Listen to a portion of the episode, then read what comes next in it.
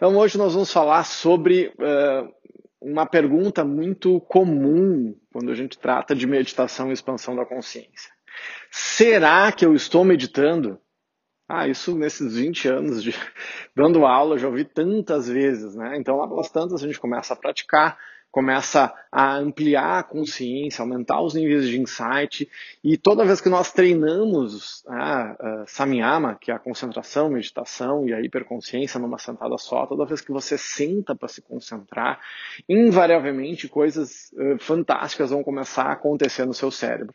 Tá? Não tem, não tem como, não tem como fugir disso. A disciplina vai fazer com que as, haja novas conexões neurológicas através da concentração. Ah, já há indícios muito fortes de mudanças do nosso cérebro desde, né, são há 10 mil anos atrás, quando o homem uh, começou a dominar o fogo e se reunir na volta do fogo para se concentrar sobre aquela coisa fantástica que aquecia as comidas, que queimava e coisa do gênero. Então, o ato de colocar a concentração sobre algo, que na história mostra que a concentração sobre o fogo, essa contemplação do fogo mudou o nosso cérebro, começou a ser administrada e começou a, gerar efeitos que os sábios começaram a explorar. Ah, então, esse ato de concentrar-se voluntariamente é muito antigo. Tá? Muito antigo. Né? Pelo menos mais de 5 mil anos, as civilizações que já uh, demonstram né, resquícios históricos mostrando uh, esse, que o ato de concentrar é algo muito antigo.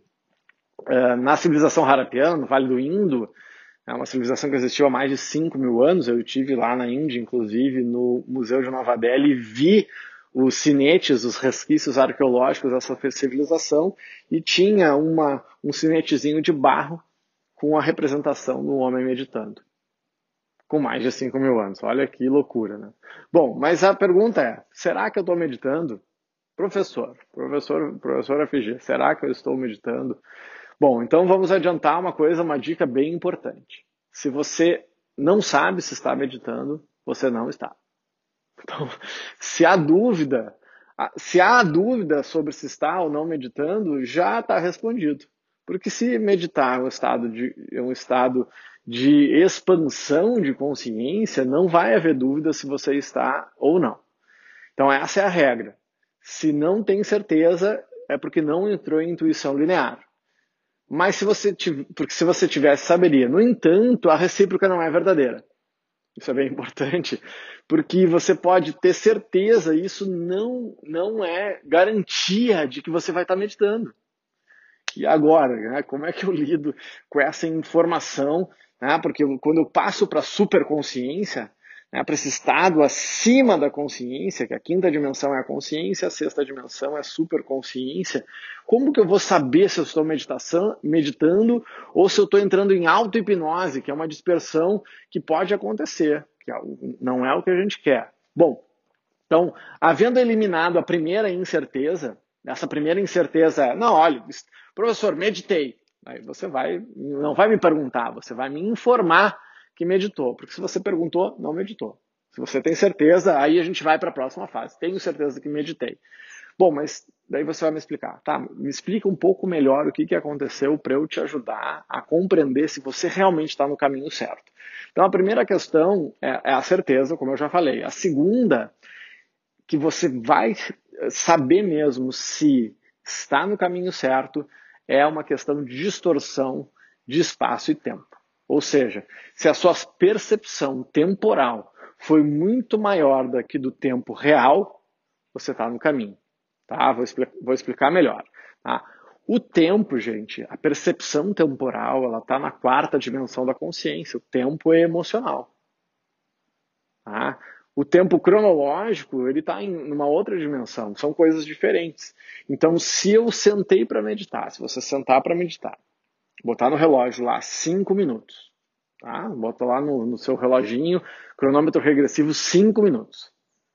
E aí, é, você sentou para meditar, o relógio está andando e aí passou um minuto e mas você sente a sua percepção emocional e, e aponta para outro caminho que você já está uma hora, duas horas, três horas, quatro horas, cinco horas e aí você ficou nervoso, abre os olhos, passaram dois minutos. Bom sinal, sinal de que você realmente já pode estar no caminho da meditação de uma maneira mais robusta. Tá? O tempo real, dentro do que a gente pode, uh, do que a gente pode uh, inferir como real nesse mundo completamente ilusório que a gente vive na Matrix, então aquele que nós temos consciência. Então, vou dar uma comparação simples. Imagina, né, uma coisa que pode acontecer, distorção espaço-tempo uh, simples.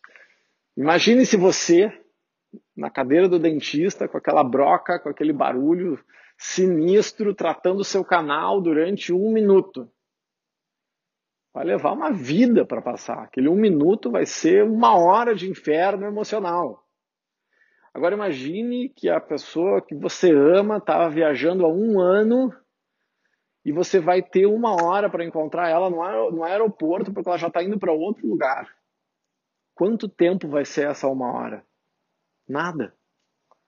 Então, o tempo é uma percepção emocional. Qual é a proposta do trabalho de, de, meditação? Não é que a gente chegue no ponto, ah, tá muito bom, então passa muito rápido.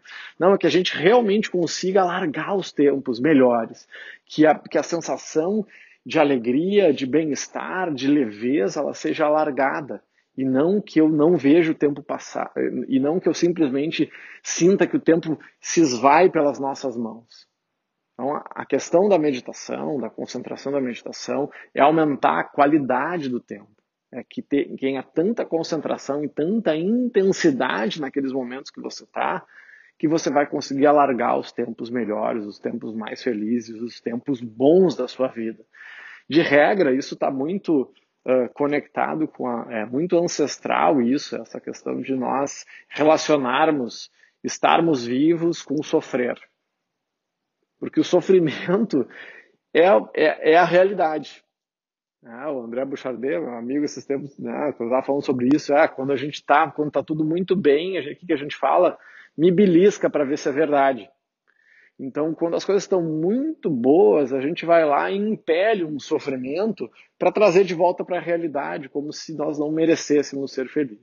Então, aqui esse hackeamento, né, é um hackeamento eh, que não é rápido, né, leva aí uns 10 a 15 anos para a gente realmente conseguir meditar, vai buscar realmente reconfigurar não só o software, não só a nossa percepção subjetiva, mas faz uma reconfiguração objetiva no nosso cérebro para que a gente uh, se transforme e consiga viver muito mais vidas numa vida só.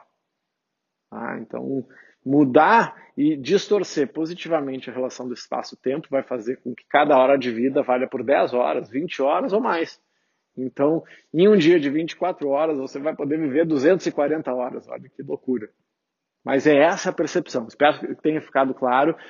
E para quem está assistindo o vídeo da IGTV, da IGTV, manda esse vídeo para alguém que está com essa dúvida e alguém que você acha que vai ficar, que para quem vai ajudar esse entendimento de distorção de espaço-tempo, tá bom?